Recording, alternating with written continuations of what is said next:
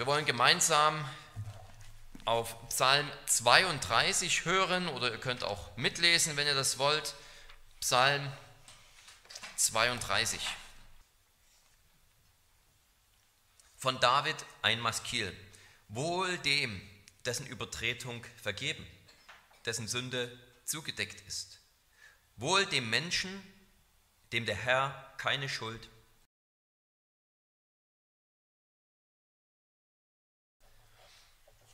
Als ich es verschwieg, da verfielen meine Gebeine durch mein Gestöhn den ganzen Tag, denn deine Hand lag schwer auf mir Tag und Nacht, so dass mein Saft vertrocknete, wie es im Sommer dürr wird. Selah. Da bekannte ich dir meine Sünde und verbarg meine Schuld nicht. Ich sprach, ich will dem Herrn meine Übertretungen bekennen. Da vergabst du mir meine Sündenschuld. Selah. Darum soll jeder Getreue dich bitten zu der Zeit, da du zu finden bist. Wenn dann große Wasser einherfluten, werden sie ihn gewiss nicht erreichen. Du bist mein Schutz, du behütest mich vor Bedrängnis, du umgibst mich mit Rettungsjubel, Selah. Ich will dich unterweisen und dir den Weg zeigen, auf dem du wandeln sollst. Ich will dir raten, mein Auge auf dich richten. Seid nicht wie das Ross und das Maultier, die keinen Verstand haben, mit Zaum und Gebiss Ihrem Geschirr muss man sie bändigen, weil sie sonst nicht zu dir nahen. Der Gottlose hat viele Plagen. Wer aber dem Herrn vertraut, den wird er mit Gnade umgeben. Freut euch an dem Herrn und seid fröhlich, ihr Gerechten, und jubelt alle, die ihr aufrichtigen Herzens seid. Wort des lebendigen Gottes. Liebe Geschwister, es gibt dieses diesen Vorwurf ans Christentum, dass sozusagen das Christentum ein, eine freudlose Religion ist, ein, ein Freudenkiller, ein Spaßverderber. Die eigentliche Freude, die haben die Sünder, die hat die Welt. Die eigentliche Freude liegt bei denen, die eben ungestört ihren Sünden nachgehen können, die tun können, was ihnen gefällt. Wir hingegen, wir Christen, wir müssen sozusagen schuften unter der Last des Gesetzes Gottes. Wir müssen sozusagen krampfhaft dagegen ankämpfen, bloß nicht zu sündigen. Und wenn wir dann sündigen, dann müssen wir uns von einem schlechten Gewissen plagen lassen. Während die Welt sozusagen die Freude hat, einfach frei tun und lassen zu können, was sie will.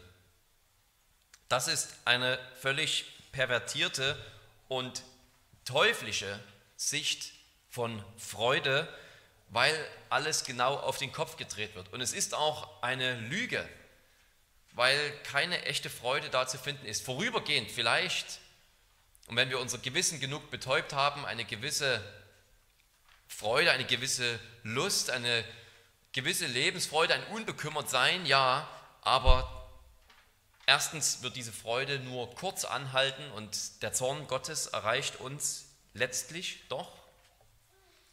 Und zweitens ist selbst während des Lebens denen, die behaupten, diese Freiheit zu haben, ihre Freuden genießen zu können und ausleben zu können, selbst ihre Freuden sind unecht und geplagt von Gewissen, von einer Schuld, von einem, von einem Belastetsein, wie es hier von David beschrieben wird. David freilich hier nicht als ein Gottloser, sondern als ein Gläubiger, der sogar als ein Gläubiger diese Erfahrung macht.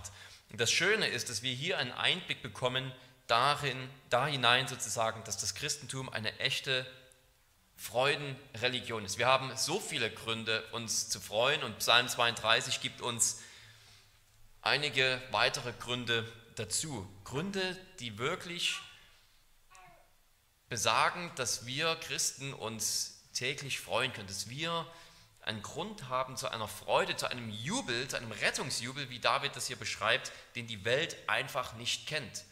Und wenn wir das lernen, mit unseren Sünden mehr umzugehen, wie David das uns hier beibringen will, dann werden wir immer mehr von dieser Freude der Gerechtfertigten erfahren, von diesem Jubel derer, die aufrichtigen Herzens sind. Und ja, schenke der Herr, dass, das, dass diese Predigt auch an diesem Morgen dazu beiträgt, die Freude des Christentums immer wieder neu zu genießen. Die Freude nämlich der Vergebung, die Freude der Gewissheit, Vergebung von Gott geschenkt bekommen zu haben, ohne unser Zutun. Darum wollen wir uns diesen Psalm in zwei Punkten anschauen, weil er sich auch gut in zwei Teile teilen lässt. Der erste, den habe ich überschrieben mit Decke deine Sünden nicht zu, damit Gott sie zudeckt. Decke deine Sünden nicht zu, damit Gott sie zudeckt. Der Hauptgrund, warum vielleicht so etwas wie die Rechtfertigungslehre von vielen Gläubigen auch als belanglos oder langweilig angesehen wird, von Ungläubigen oder Gläubigen, ist, dass man meint, die Rechtfertigung gar nicht zu brauchen. Rechtfertigung scheint irgendwie sozusagen an der eigentlichen Lebensqualität eines Christen gar nicht viel zu verändern. Das ist sozusagen nur eine Notwendigkeit, die wir eben auch mitlehren müssen in der Theologie, aber sie wird nicht wirklich gebraucht, um diese Freude am Herrn zu empfinden, wie die Bibel sie uns eben vormacht. Aber das ist ein völliges Missverständnis. Der Grund eben, warum Rechtfertigung als langweilig angesehen wird, ist, dass man seine Sünden nicht sieht. Und wer seine Sünden nicht sieht, der sieht auch nicht, dass er Vergebung braucht. Und wer nicht unter seinen Sünden leidet, der fühlt auch nicht die unermessliche, die schier unermessliche Freude, wenn die Sünden abgenommen werden. Aber genau aus diesem Grund ist Psalm 32 so freudig, so emotional. Es ist ein wirklich emotionaler Psalm. David kannte seine Sünde. Und er beschreibt uns hier diese riesige Freude des Gefühls, diese Sünde losgeworden zu sein bei Gott. Er beschreibt seine Sünde mit drei Worten. Er redet hier von Übertretungen in den Versen 1 und 2, von Sünde und von Schuld. Das erste Wort gebraucht bedeutet wahrscheinlich so viel wie eine Rebellion, also Sünde gegen eine Autorität. Sünde ist immer Sünde gegen, nicht gegen uns selbst und wir müssten uns selbst vergeben. Das ist auch so eine moderne psychologische Verwurstung der Sünde, sondern Sünde ist Sünde gegen eine Autorität, die über uns steht. Wir haben gegen diese göttliche Autorität gesündigt, gegen seinen Willen. Es ist ein Akt der Rebellion, Sünde. Auch Sünde von uns Gläubigen, auch wenn sie sozusagen nicht bewusst als solche Rebellion sozusagen von uns verstanden wird, ich will jetzt gegen Gott rebellieren, ist sie per Definition dennoch ein Akt der Rebellion, ein Aufstand gegen ihn. Man sagt damit, mein Wille soll geschehen, nicht dein Wille, der Wille des Königs. Sünde, dieses andere Wort, das zweite Wort beschreibt ja auch bekanntlich so etwas wie Zielverfehlung, dass wir es nicht schaffen, dem Maßstab Gottes entsprechend zu leben. Und David benutzt ja dieses, diese Dreiergespann von Worten, wo es gar nicht ganz so leicht ist, für jedes Wort nur einzeln zu bestimmen, was es genau ist. Man kann nicht sagen, ja, jetzt habe ich diese Sünde begangen, die fällt in die Kategorie Übertretung, jetzt habe ich diese Verfehlung begangen, die fällt in die Kategorie Sünde oder Schuld und so weiter und so fort. David will ja einfach deutlich machen, mit, indem er diese drei verschiedenen Begriffe gebraucht, dass er wirklich sozusagen ein radikales Sündenverständnis begangen hat. Er hält ja nicht zurück, er benutzt nicht nur, ich habe gesündigt, Punkt um, sondern er sagt, er, er listet sozusagen auf, was er alles falsch gemacht hat. Er gebraucht sozusagen diesen einen, einen weitläufigen, großen Wortschatz, um auszudrücken, was er in seinem Leben vermasselt hat. David weiß, dass er durch und durch Sünder ist. Er hat Gottes Gebote übertreten, er hat gegen ihn gesündigt, er ist schuldig geworden vor ihm. Da ist nichts sozusagen was er irgendwie vorweisen kann. Es gibt kein Versteck für ihn, sondern in jedem Bereich sozusagen, in dem man sich irgendwie versündigen kann, ist er hineingetappt. Es gibt keine Kategorie von Sünde, die er nicht begangen hat. Er steht völlig schmutzig vor Gott.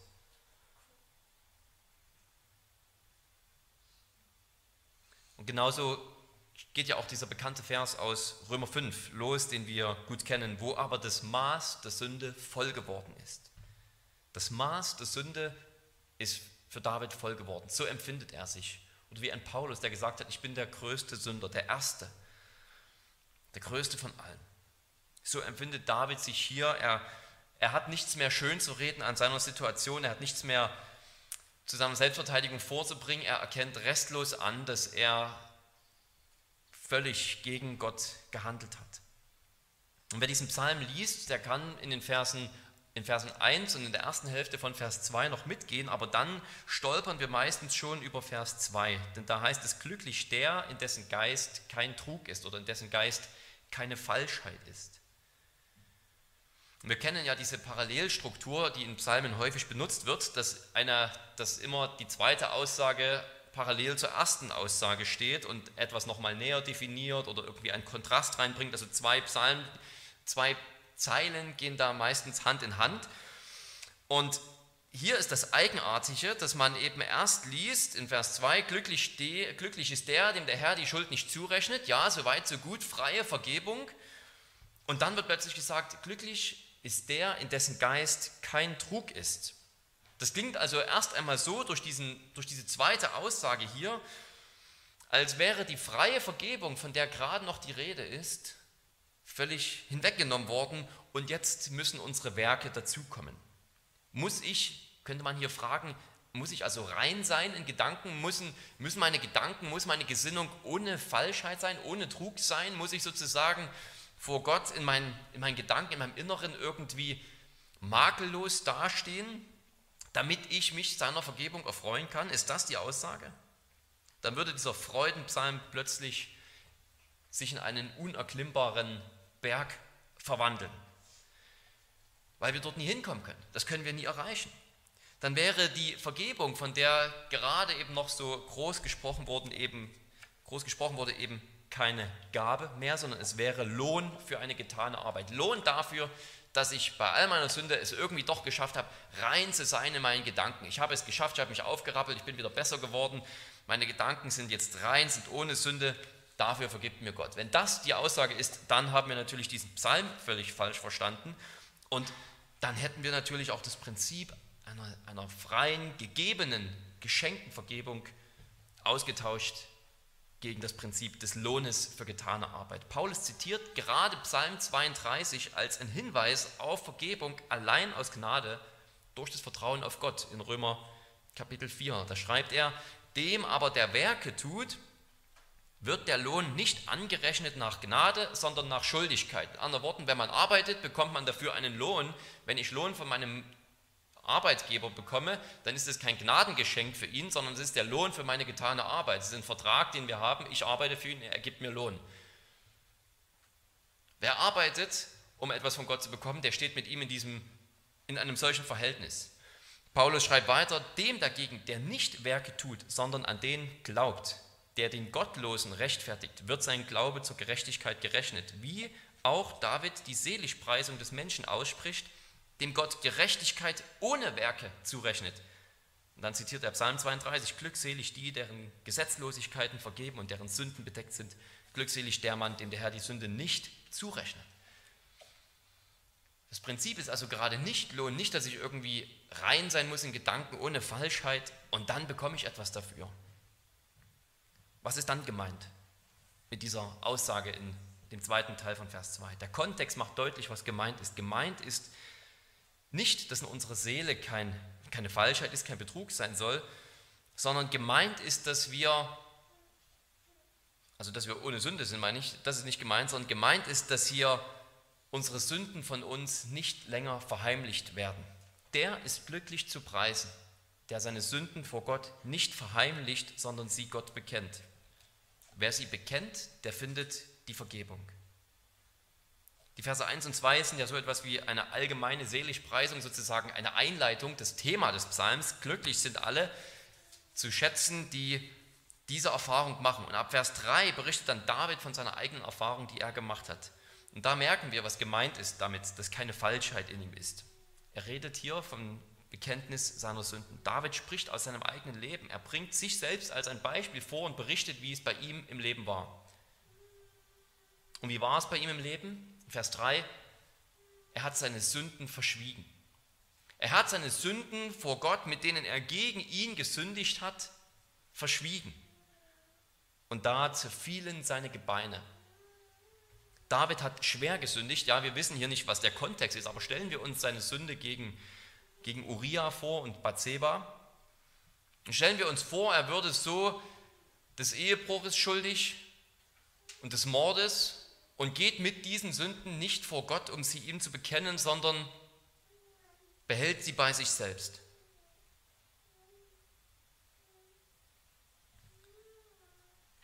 Er will die Sünde nicht bekennen, er schweigt darüber.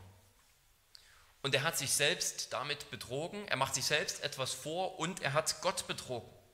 Zumindest hat er es versucht. Natürlich geht es nach hinten los. Man kann vor Gott die Sünde nicht verstecken. Man kann sie nicht betrügen. Man kann selbst das eigene Gewissen sogar nur schwer betrügen, selbst wenn er, wenn er es versucht. Dann bleibt unsere Schuld damit bestehen und nicht nur bleibt unsere Schuld damit bestehen, sondern dieses Gefühl der, der Hand Gottes, dieses, dieser Belastung liegt weiterhin auf David. Ob er darüber reden will oder nicht, sozusagen. Beziehungsweise, weil er nicht darüber reden will. Ja, wenn er es reden würde, dann würde es besser werden. Aber er meint eben, vielleicht erstmal verschweigen, nicht darüber reden, aus welchen Gründen auch immer. Und das ist für ihn sozusagen das Ende. Nach außen wirkt er vielleicht ganz entspannt. Nach außen ist dieser David weiterhin ein König, der sein Amt ausführt. Wir würden sagen, wir gehen weiter zur Arbeit, wir sind weiter ein guter Ehepartner, wir sind weiter ein guter Freund, wir machen nach außen eine gute Miene zum bösen Spiel, weil wir innerlich unter der Last unserer Sünde, unter der Last der Hand Gottes langsam zermürbt werden, weil wir sie nicht vor Gott bringen. Und ich denke, das können wir alle auch ganz gut. Wir können auch ganz gut in den Sonntag kommen wir haben uns schwer versündigt, am Samstag, am Freitag, wann auch immer, jedenfalls so, dass uns unsere Sünde noch völlig im Bewusstsein ist, vielleicht auf dem Weg zum Gottesdienst. Und wir können dann eine ganz gute Miene machen, nach außen ganz entspannt sein und innerlich dann doch vertrocknen, wie David, der hier das so gut beschreibt, das können wir heute bei so einem Wetter gar nicht nachvollziehen, dass er vertrocknet, wie man in der Sommerhitze eben vertrocknet. Die Last des Sündenbewusstseins, die führt für ihn zu Schlaflosigkeit, die führt zu Albträumen, die führt zu Müdigkeit, zu völliger Kraftlosigkeit. Er fühlt sich ausgetrocknet wie in der Wüste. Die Lust am Leben ist dahin, weil er seine Sünde vor Gott verschweigen wollte. Aber es ist eben mehr als das Gewissen, das ihn belastet. Und das unterscheidet David vielleicht von einer modernen psychologischen Diagnose. Heute würden wir sagen, was David erfährt, das sind psychosomatische Symptome. Er kann mit seiner Sünde nicht umgehen, er hat sie nicht vor Gott gebracht und er leidet so stark darunter, dass, er, dass es sich körperlich manifestiert. Aber es ist mehr als das. Er weiß, dass es nicht einfach nur ein Gewissen ist, ein belastetes Gewissen, mit dem er nicht umgehen kann. Er weiß, dass die Hand Gottes, die schwere Hand Gottes auf ihm liegt. Und das ist nicht einfach nur sozusagen religiöser Psychologentalk, sondern das ist mehr als eine religiöse Formulierung für rein psychische Vorgänge. Das ist, und nur Gläubige können das sehen, wirklich die Hand des Herrn, die hier im Spiel ist. Wortwörtlich sozusagen. Er weiß, dass das nicht einfach nur eine Frage des Gewissens ist, sondern er weiß, dass Gott selbst hier ihn züchtigt. Dass Gott an ihn sozusagen, wie er es später über die Maulesel sagt, das Zaumzeug anlegen muss, um ihn zu ziehen. Diesen störrischen Esel. Man kann Rebellion gegen Gott nicht einfach übertünchen. Wir können es weder mit guten Werken übertünchen, noch können wir es damit übertünchen, dass wir unsere Sünde einfach nicht bekennen, indem wir sie vielleicht verleugnen, indem wir sie verleugnen oder verdrängen. Das Einzige, was David in dieser Situation hilft, ist Vers 5, die Umkehr zu Gott. Er kehrte um. Er machte sich selbst nichts länger vor, er machte vor allem Gott nichts länger vor er lügt nicht mehr, er verschweigt nicht mehr, was er Böses getan hat.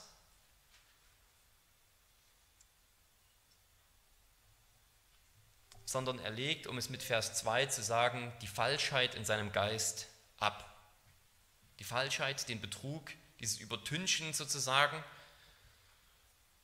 legt er ab und bringt seine Sünde komplett mit allem, was er getan hat, vor Gott. So umfassend, wie seine Sünde am Anfang beschrieben wird, mit drei verschiedenen Begriffen, so wird hier auch sein Bekenntnis umfassend beschrieben. Wieder benutzt David drei verschiedene Begriffe, dieses Mal eben um seine Sünden zu bekennen. Er sagt, ich tat dir kund meine Sünde, ich deckte meine Schuld nicht zu, ich sagte, ich will dem Herrn meine Übertretungen bekennen, also kundtun, nicht selber zudecken und bekennen. Ja, vorher hat er es nicht kundgetan, er hat es eben irgendwie in sich hineingefressen, hat es bei sich behalten, hat einfach nicht drüber gesprochen, hat es vielleicht versucht, sozusagen unter der Oberfläche zu halten, unter der Oberfläche seines eigenen Gewissens und vor Gott auch. Er hat selber versucht, seine Sünde zuzudecken, indem man sich mit Ablenkung irgendwie versucht, das Gewissen ein bisschen abzustumpfen. Und er hat seine Sünde nicht bekannt und jetzt dreht er es um. Er hat aus seinen Fehlern gelernt. Er hat gemerkt, das kann nicht der Ausweg sein. Die Hand Gottes liegt so schwer auf mir. Das Einzige, was hilft, ist, dass ich die Flucht nach vorn antrete, die Flucht zu Gott und meine Sünde kundtue, sie selbst nicht mehr zudecke und die Übertretungen bekenne. Und darum ist Vers 2 auch kein Widerspruch, dass erst die freie Vergebung gelobt wird und dann muss eben doch jemand sich durch einen reinen Geist irgendwie vor Gott empfehlen. Das ist nicht gemeint. Gemeint ist, dass die glückselig gepriesen werden, die nicht versuchen, Gott zu betrügen, indem sie über ihre eigenen Sünden hinwegtäuschen. Wohl dir heute Morgen, wohl dir, wenn du vor Gott deine Sünden nicht zurückhältst.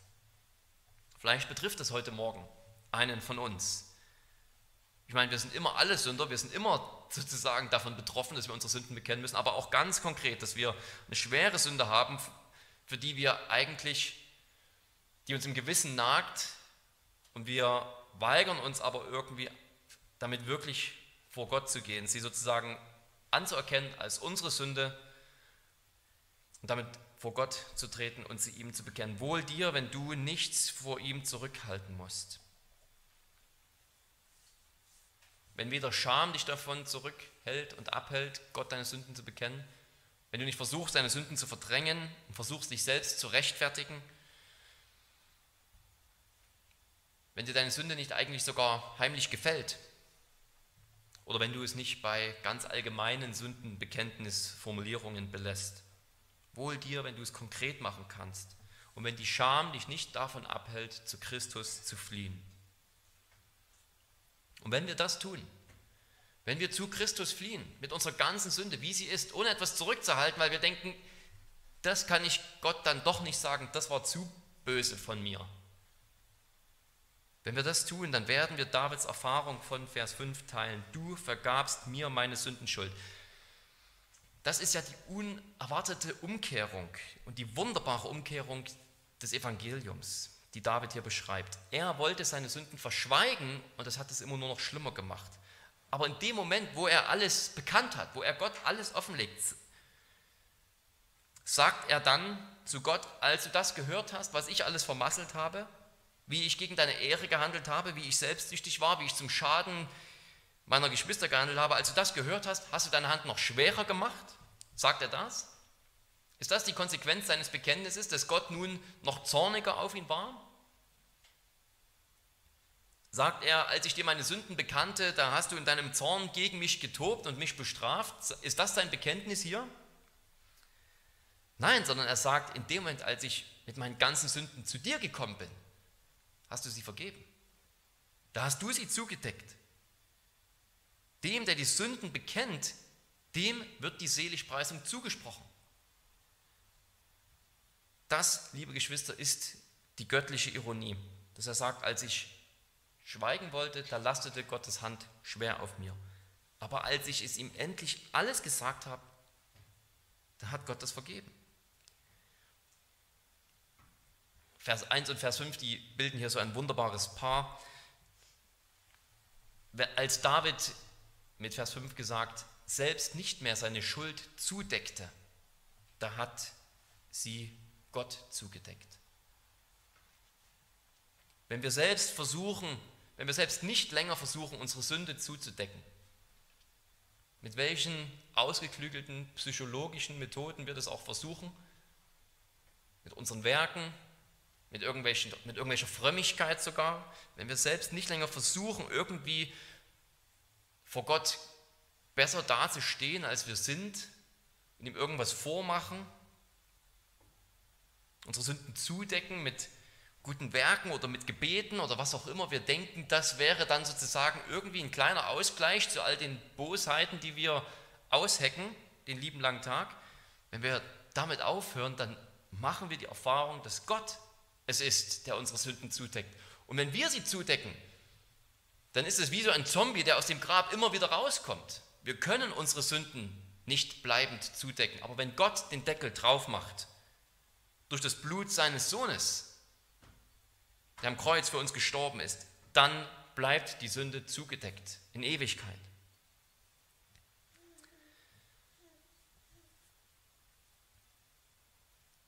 Darum finden wir dann eben in diesen Versen 1 und 2 auch drei verschiedene Begriffe für die Vergebung. Wir haben in den Versen 1 und 2 drei verschiedene Begriffe für die Sünde gehabt. Wir haben in Vers 5 dann drei verschiedene Formulierungen dafür, wie umfassend er seine Sünde bekannt hat. Und wir finden dann auch hier wieder in den Versen 1 und 2 drei Begriffe dafür, wie umfassend die Vergebung ist. Glücklich ist der Mensch, dem der Herr die, dem die Übertretung vergeben ist. Gott vergibt sie, also Gott trägt sie sozusagen, er nimmt die Verantwortung dafür auf sich. Zweitens, glückselig ist der, dem die Sünde zugedeckt ist, vergeben zugedeckt und glücklich ist der Mensch, dem der Herr die Schuld nicht zurechnet. Wenn wir unsere Sünden bekennen, wird uns nicht unsere Schuld zugerechnet, sondern uns wird die Gerechtigkeit Christi zugerechnet. Er trägt an unsere Sünde, er vergibt sie uns, er deckt sie zu und er rechnet unsere Schuld uns nicht zu, sondern die Gerechtigkeit Christi. Das ist es, was jeder empfängt, der seine Sünden bekennt und auf Gott vertraut. Auf Gott vertrauen, das ist es, was er in Vers 5 sagt. Du hast mir meine Sünden vergeben. David lebt in einem System, in dem alttestamentlichen System des mosaischen Bundes, wo Tieropfer gebracht wurden für Priester. Aber David weiß ganz genau, dass kein Tieropfer ihm Vergebung sichert. Gott selbst muss das tun. Es kann kein Lamm dafür geschlachtet werden, dass uns unsere Sünden vergeben sind. Es kann kein Bock am großen Versöhnungstag in die Wüste geschickt werden und unsere Sünden sind weg. Diese Tieropfer, die zeigen, dass wir das selbst nicht tun können. Und die weisen voraus auf einen, der das für uns tun muss. Und Gott selbst ist es, der es getan hat in Christus. Der wahre Gott ist und unser wahrhaft menschlicher Stellvertreter. Er hat die Sünden vieler auf sich genommen, heißt es in Hebräer 9. Er hat sie getragen an seinem eigenen Leib auf das Holz, auf das Kreuz. Das heißt in Jesaja 53, doch er war durchbohrt um unserer Vergehen willen, zerschlagen um unserer Sünden willen. Die Strafe lag auf ihm zu unserem Frieden und durch seine Striemen ist uns Heilung geworden. Wir alle irrten umher wie Schafe. Wir wandten uns jeder auf seinen eigenen Weg, aber der Herr ließ ihn treffen, unser aller Schuld. Das ist es, woher diese Freude kommt, woher diese Vergebung kommt. Wie kann es sein, dass wir gerade mit unserer ganzen Sünde zu Gott kommen können und wir empfangen die Seligkeit. Wir empfangen diese tiefe Freude. Sollte man nicht meinen, ja, wenn wir mit unseren Sünden gerade nicht zu Gott kommen, wenn wir sie irgendwie wegnehmen, dann können wir doch vor Gott uns viel mehr freuen. Das ist nicht die Logik des Evangeliums. Dieses, die setzt natürlich, das Evangelium setzt voraus, dass wir alle Sünder sind. Ja, schöner wäre es, wir wären gar keine Sünder, das wird eine Ewigkeit so sein. Aber jetzt zu Sündern, da ist doch, die, ist doch das Gute gerade, dass wir mit unseren Sünden zu Gott kommen, weil er allein es ist und machen will, nämlich dass unsere Sünden weggenommen werden. Er kann sie auf sich nehmen. Er will sie auf sich nehmen in Christus. Er kann die Verantwortung für unsere Sünden übernehmen und er macht es. Er wurde zerschlagen, Christus wurde zerschlagen um unsere Sünde willen. Der nimmt das auf sich, damit wir diesen Frieden haben, diese Freude. Das ist die wunderbare ja, Umkehrung des Evangeliums, die wir, die wir verstehen müssen, die wir wirklich immer wieder neu auch in, unser, in unsere eigenen Gedanken, in unsere eigenen Herzen hinein predigen lassen müssen und uns selbst predigen müssen und uns im Wort sozusagen dafür auch ins Wort eintauchen müssen dafür, dass wir das verstehen.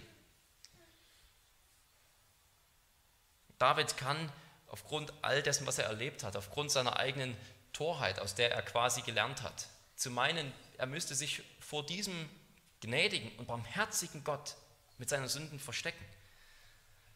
Dass er, er hat so aus dieser Torheit gelernt, dass er nicht anders kann, als sich an die Gemeinde zu wenden. Das macht er im zweiten Teil dieses Psalms.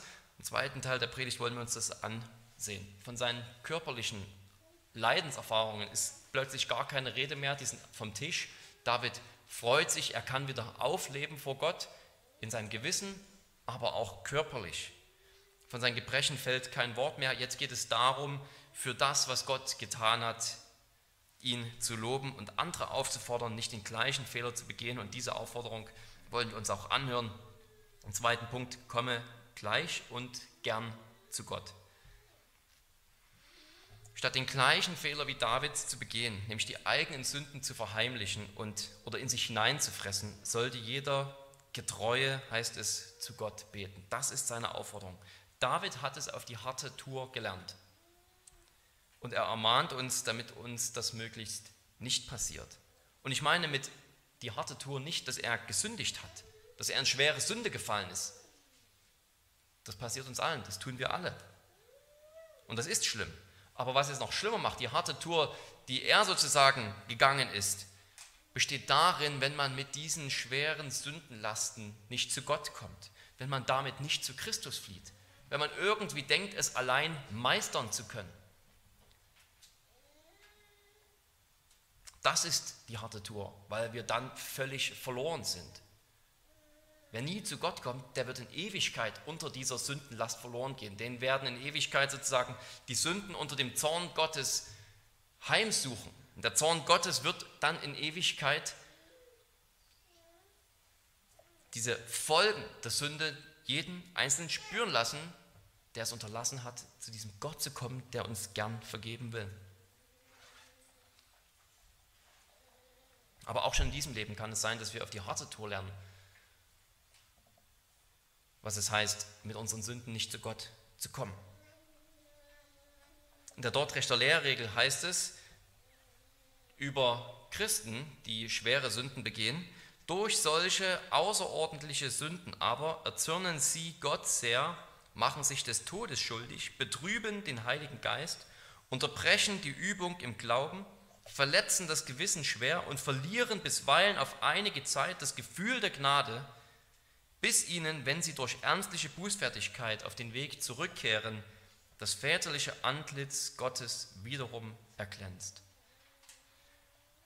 Das ist eine Erfahrung, die ein Ungläubiger gar nicht machen kann. Diese Erfahrung, wenn sich das freundliche Antlitz Gottes, das über uns als Christen leuchtet, wenn es sich für eine gewisse Zeit abwendet und das Gefühl der Gnade verloren geht, zu einem solchen Maße, dass wir wie David sozusagen psychosomatisch darunter leiden, ja, dass unsere ganze Existenz, unser ganzes Dasein von der Sünde immer mehr aufgefressen wird. Wenn dann Sünde vielleicht sogar zu weiterer Sünde führt, weil wir sie nicht vor Gott bekennen wollen und dazu stehen wollen, wenn man das mal so sagen darf, sondern irgendwie rechtfertigen, versuchen damit zu leben und dann führt eins zum anderen.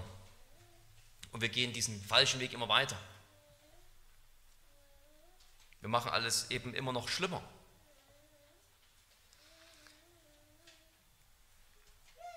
David, äh, Jesus hat zu den Pharisäern gesagt, ich bin als Arzt für Sünder gekommen. Ich komme als Arzt zu den Sündern. Ich bin nicht zu denen gekommen, die sich selbst für gerecht und gesund halten. Und er wollte natürlich nicht sagen, dass die Pharisäer gerecht oder gesund sind, sondern sie halten sich für solche. Und darum kommen sie mit ihren Sünden nicht zu ihm. Die sehen keine Notwendigkeit, zu Christus zu kommen. Die Huren und die Zöllner, die haben die Notwendigkeit erkannt, zu Christus zu kommen. Und deswegen hängt Jesus die ganze Zeit mit ihnen ab. Er geht auf ihre Partys, er lässt sich von einer Prostituierten die Füße waschen und ölen. Er ist mit den Zöllnern auf großen Feiern, weil er weiß, die Leute, die wollen zu ihm kommen, die brauchen seine Hilfe, die haben es erkannt, die kommen gerne zu ihm und er geht gerne zu ihnen. Aber die Pharisäer halten sich für gesund. Die verschweigen ihre Sünde, weil sie meinen, sie müssten vor Gott besser dastehen, als sie es tatsächlich tun. Sie müssten vor Christus besser dastehen, als sie es tatsächlich tun.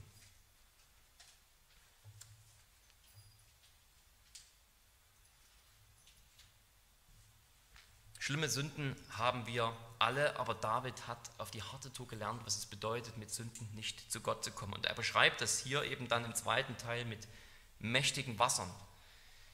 Sozusagen diese, diese Sünden, diese Sündenflut und auch die Konsequenzen von den Sünden möglicherweise, die werden hier mit diesen mächtigen, wilden Wassern beschrieben, die in der Heiligen Schrift immer ein Bild sind für Chaos, für Unordnung und für Vernichtung.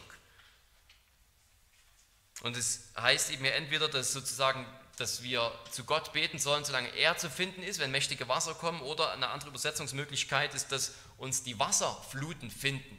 Und wenn uns die Wasserfluten finden, dann werden uns diese Fluten aber nicht überspülen, wenn wir damit zu Gott kommen.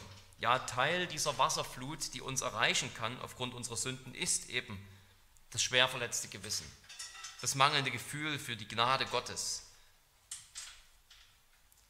eine Unterbrechung unserer Glaubensausübung. Sünde führt dann eben auch dazu, dass wir in allen geistlichen Dingen nachlässiger werden. Und es ist beinahe so, als würde David annehmen, dass solche Wasserfluten in unserem Leben kommen. Wir sündigen, die Sünden kommen und damit kommt auch die Versuchung, dann eben sich auf falsche Weise damit, damit, auf falsche Weise damit umzugehen. Und David sagt, die Frage ist sozusagen nicht, ob Wasserfluten kommen, sondern die Frage ist, was machst du in dem Moment, wo sie kommen? Entweder staut sich alles auf und du versuchst selbst einen Damm aufzubauen, bis er bricht, oder du betest zu Gott. Und er wird den Damm aufbauen und diese Wasserfluten werden dich durch seinen Damm hindurch nie erreichen. Gott sagt er dann, ist mein Schutz, oder man könnte es eben auch gerade in Bezug auf dieses, diese Wasserflut gut als Bergungsort übersetzen und verstehen. Gott ist mein Bergungsort. Wenn diese Wasserflut kommt, da bin ich bei ihm tatsächlich geborgen. Da brauche ich mir davor, da brauche ich davor keine Angst zu haben. Ja, hier wird nicht genau definiert, woraus diese Wasserfluten eben bestehen, aber es werden die Sünden sein, es werden die Probleme, die mit unseren Sünden einhergehen, sein. Und die zweite Hälfte, die beschäftigt sich eben auch ja nicht nur mit einem heiligen Leben im Allgemeinen, dass wir auf Gott hören und seinen Willen tun, sondern eben gerade auch, denke ich, in Bezug auf ein aufrichtiges Sündenbekenntnis. Denn, denn der Psalm endet ja auch damit: Freut euch an dem Herrn und seid fröhlich, ihr Gerechten, jubelt ihr alle, die ihr aufrichtigen Herzens seid.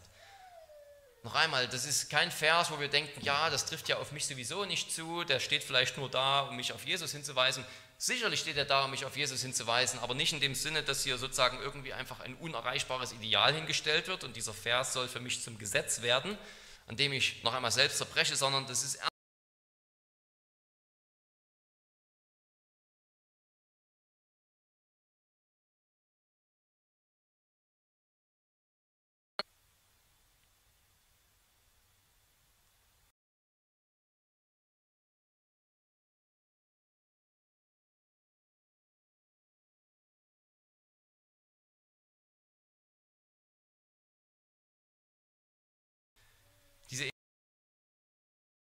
Tiere, die kein Unterscheidungsvermögen haben, die muss man mit Kraft gegen ihren Willen sozusagen bewegen. Die machen nicht, was sie sollen, die machen nicht, was an sich gut ist, weil sie es nicht erkennen können.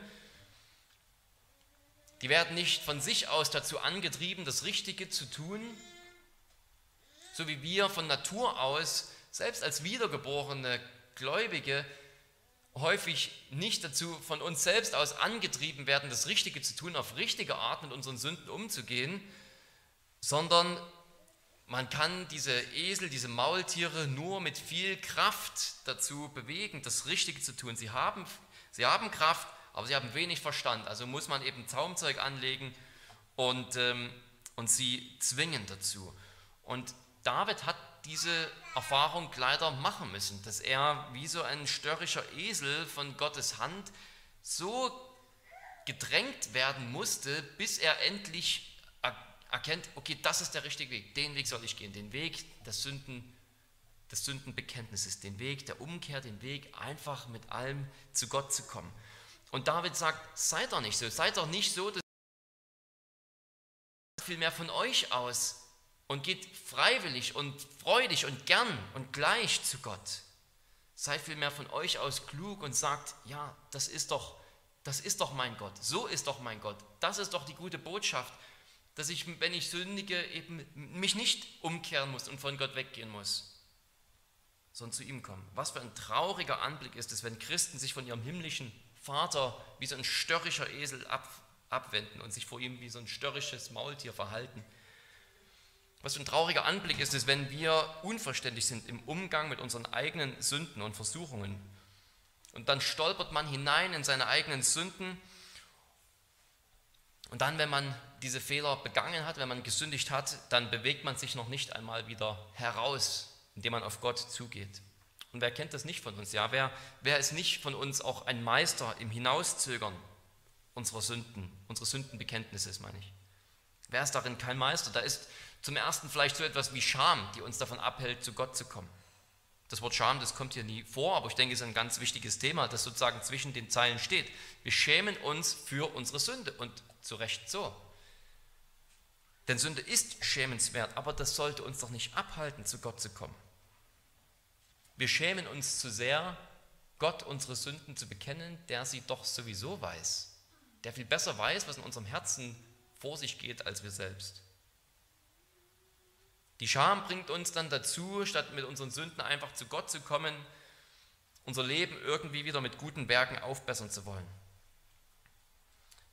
Damit wir, wenn wir Böses getan haben, uns wenigstens nicht ganz so schmutzig fühlen müssen. Scham ist also ein Grund, warum wir vielleicht unsere Sünden nicht bekennen. Verdrängung wäre eine zweite Möglichkeit, ein zweiter Grund. Wir verdrängen unsere Sünde. Am Anfang fällt es ein bisschen schwer, wir haben gesündigt, die Sünde ist noch so richtig frisch in unseren Gedanken, die bösen Worte, die wir vielleicht eben noch gesagt haben, die gehen uns durch den Kopf. Aber dann fällt uns mit der Zeit doch ein, dass es völlig berechtigt war. Du hattest ja auch recht, diese bösen Worte so zu sagen. Und es ist ja nicht das erste Mal, dass es Probleme gab. Und nach zwei, drei Tagen haben wir uns sogar eingeredet, dass es richtig war, so zu reagieren. Und es gehört ja auch zur Liebe dazu, dass man die Wahrheit sagen muss. Ja, und dann fangen wir an, unsere Sünde nicht nur zu verdrängen, sondern wir rechtfertigen sie sogar noch. Das kann uns auch davon abhalten, unsere Sünden einfach vor Gott zu bekennen. Vielleicht eine dritte Möglichkeit, vielleicht bekennen wir unsere Sünden vor Gott aber auch einfach gar nicht weil sie uns tatsächlich gar nicht richtig leid tun. Dann bekennt man seine Sünden vielleicht, aber es bleibt ein oberflächliches und heuchlerisches Bekenntnis. Im Grunde genommen und in unserem Herzen hängen wir noch an der Sünde, wir flirten weiter mit der Sünde und dann folgt auf ein solches oberflächliches Bekenntnis natürlich auch keine Erleichterung, keine Freude, weil wir selbst in unserem Herzen wissen, dass sie uns eigentlich nicht leid tut. Genau dafür legt Gott seine schwere Hand auf David. Das ist Gottes Zucht. Gott ist in dem Sinne nicht sozusagen sauer auf David, dass er ihn aufgrund seiner Sünde jetzt einfach sozusagen links liegen lässt, sondern die schwere Hand Gottes, die liegt auf ihm als Strafe, ja, aber um ihn zu bessern, so wie man eben Kinder bestraft, um sie auf den richtigen Weg zu bringen, um sie wieder zur Besinnung zu bringen, das Richtige zu tun. Das ist die schwere Hand Gottes hier, ist ein Akt der Liebe Gottes. Es ist Zucht, um David zu bewegen damit er seine Sünden bekennt. Ja, so die, ist die Scham als Möglichkeit, dass wir unsere Sünden nicht bekennen, vielleicht Verdrängung von unseren Sünden, vielleicht weil, weil sie uns nicht wirklich leid tun, vielleicht auch viertens allgemein, dass, dass unser Bekenntnis, meine ich, zu allgemein ist. Wir bekennen unsere Sünden einfach nur ganz allgemein. Natürlich können wir nicht jede Sünde, die wir in unserem Leben begehen, bekennen. Wer kann das schon? Wir wissen ja nicht einmal, was wir alles falsch machen. Und es gibt auch einen Platz um mit Psalm 19 zu beten, wer kann merken, wie oft er sündigt, verzeihe mir die verborgenen Sünden. Dafür gibt es einen Platz. Aber wenn ich genau weiß, was ich falsch gemacht habe, wenn ich genau weiß, ich habe gegen, gegen meine Schwester gesündigt oder gegen meinen Bruder, ich habe an meinem Arbeitskollegen gesündigt, gegen meine Eltern, gegen meine Kinder, gegen Gott natürlich, also die Sünde richten sich, selbst wenn wir sie gegen unsere Mitmenschen richten, natürlich ultimativ immer gegen Gott. Ich habe gegen sie gesündigt mit, einem, mit einer ganz konkreten bösen Tat und ich weiß davon. Ich weiß, was ich falsch gemacht habe. Dann ist es nicht gut, einfach sozusagen beim Gebet am Esstisch zu sagen, vergib uns auch unsere Sünden und zu denken, dann wäre sozusagen alles gesagt. Ja, in gewisser Weise ist damit alles gesagt, weil Gott uns kennt und er kennt auch die Aufrichtigkeit unseres Herzens, aber mit einem solchen schnellen Gebet ist noch nicht gewährleistet, dass wir diese Erleichterung erfahren, wenn Gottes Hand so schwer auf uns liegt. Da müssen wir vor Gott gehen und tatsächlich die Sünde vor ihm auch beim Namen nennen. Vielleicht auch vor den Menschen, gegen die wir gesündigt haben oder vor, einem, vor jemand ganz anderem und unsere Sünden bekennen. Ja, das ist kein Druck, ich will kein Gesetz hier äh, verkündigen, dass das sozusagen nötig wäre, sozusagen, wir müssen zum Beichtstuhl gehen, wir müssen alles auflisten und so weiter und laut aussprechen. Aber gerade wenn wir schwere Dinge haben, die uns so belasten, dass wir eine ähnliche Erfahrung wie David machen, so dieses ausgetrocknet werden, das uns richtig zu schaffen macht, dann ist der Weg nicht einfach, äh, indem man ein, eine ganz allgemeine Formulierung im Gebet benutzt, sondern dann müssen wir mit dieser Sünde konkret und direkt zu Gott gehen. vielleicht gibt es sogar noch weitere Gründe die uns dazu bewegen, unsere Sünden nicht zu bekennen. Scham ist vielleicht ein Grund heute bei dir, Verdrängung. Vielleicht, weil du die Sünde nicht wirklich hast, sondern noch ein bisschen mit ihr flirtest. Oder weil unsere Sündenbekenntnisse auch zu allgemein sind. Vielleicht ist es auch ein Grund für eine, ein Grund, die, der euch in letzter Zeit davon abgehalten hat, nicht mit schweren Vergehen zu Gott zu kommen. Und das passiert uns allen, aber es sollen sich passieren, sollen es immer weniger passieren. Darum ja dieser Psalm, wir sollen uns hier belehren lassen. Der Umgang mit Sünde, liebe Geschwister, der ist nicht leicht. Der wird uns nicht einfach sozusagen in die Wiege gelegt, auch nicht in die geistliche Wiege gelegt bei unserer Wiedergeburt. Das ist kein Selbstläufer, dass wir am Anfang, wenn wir einmal gläubig werden, alles bekennen, dann vielleicht ein bisschen ausführlicher, weil wir sozusagen vielleicht mehrere Jahre von vielen Sünden vor Gott abzuarbeiten haben, irgendwie, ja, vielleicht dieses Denken, aber danach, dann kann ich sozusagen bei irgendwie allgemeinen Formulierungen belassen, das ist nicht der richtige Umgang mit Sünde. Sozusagen im Lauf des Lebens dann als Christ nur noch eine abgespeckte Variante des Sündenbekenntnisses ähm, zu benutzen.